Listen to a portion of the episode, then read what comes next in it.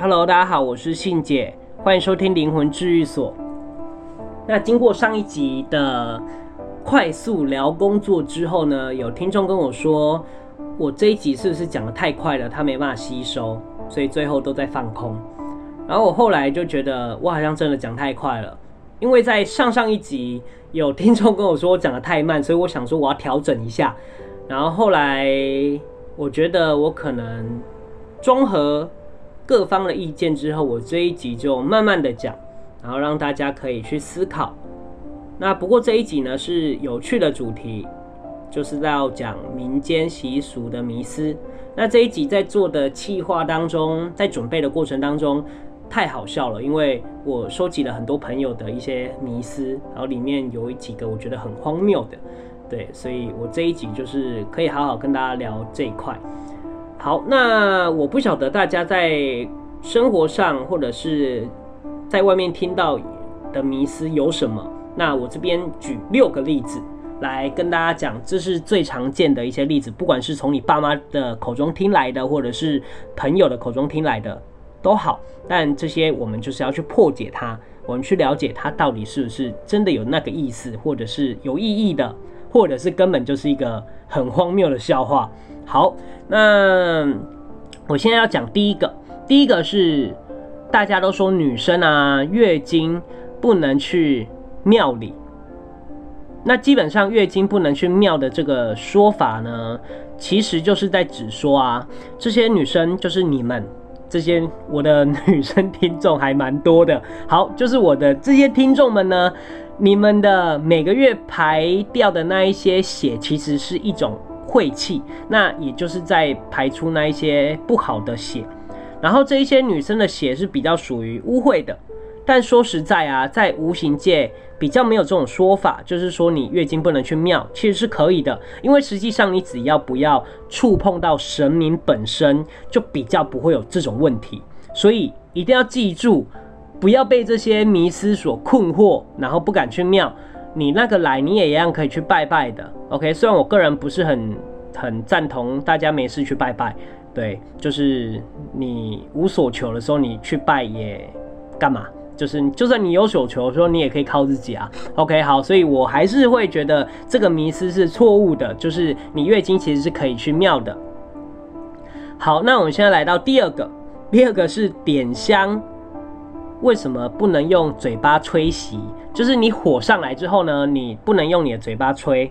其实这个事情呢，我个人觉得是有迹可循的，因为人吐出来的气基本上也是属于晦气，然后吐在香火上面的气扑灭的阳火，所以道理说是比较不好的。但这些其实是非常细节啦，所以也是一些很小很小的因素，所以并不会因为这样子就对神明不敬啊。所以阳火在无形。里面也没有那么容易被吹熄的，无心火没这么容易被吹熄啦，所以这件事我个人觉得就是看个人习惯为主，没有一定不能用嘴巴吹，但大家一定都是用手摇一摇，然后把它摇熄这样子。好，那第三个呢，就是比较大家常见的，就是拜拜完的东西比较容易坏吗？好，这个就很有意思了。基本上呢，拜拜的东西可以分成神明拜的或祖先拜的。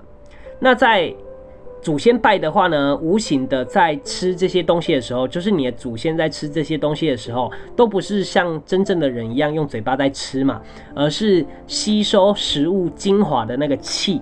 所以当这些精华与养分的气被吸收后呢，东西自然就会很容易腐败。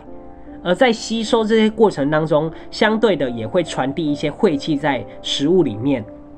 所以拜拜完的东西都尽量不要吃，就是因为对身体的灵魂会造成负担。但至于如果是拜神的话呢，就是会比拜祖先的慢一点腐败，因为神的格局还有污秽都会比祖先少。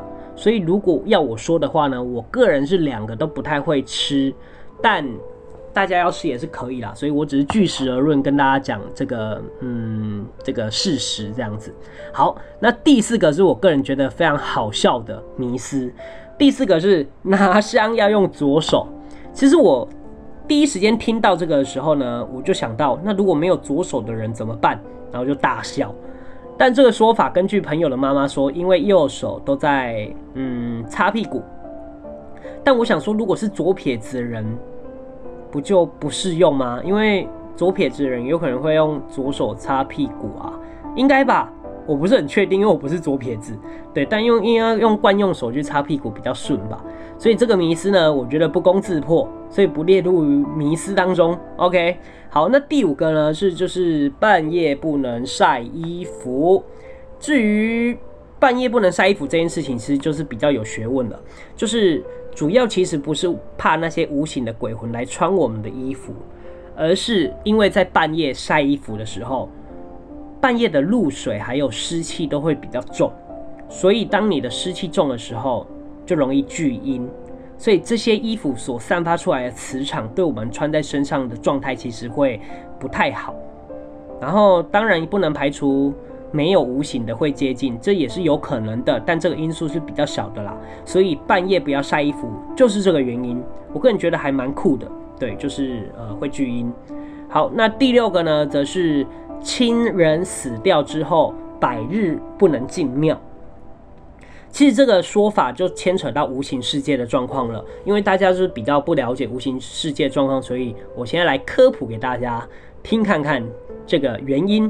好，人过世之后呢，通常家里的人会来举办法会，或者是在家里诵经，然后在诵经的道士背后都会有神明的存在，所以在诵经的过程当中呢，这些无形的神明就会用法术。帮我们的灵戴上丧帽跟丧服，然后戴上这些东西都是为了聊表无形界的一个孝心所做的一个一个一个一个方式。